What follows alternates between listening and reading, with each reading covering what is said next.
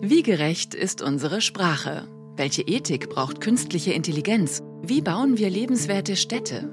Wir wollen es wissen, also fragen wir bei denen nach, die sich am besten damit auskennen. Und Sie hatten gerade das Stichwort des Fräuleinwunders gebracht. Das ist tatsächlich ein Begriff, der vom Feuilleton an diese jungen Autorinnen herangebracht wird, die eigentlich gar nicht so viel gemeinsam haben, außer dass sie Frauen sind und jung sind und schreiben.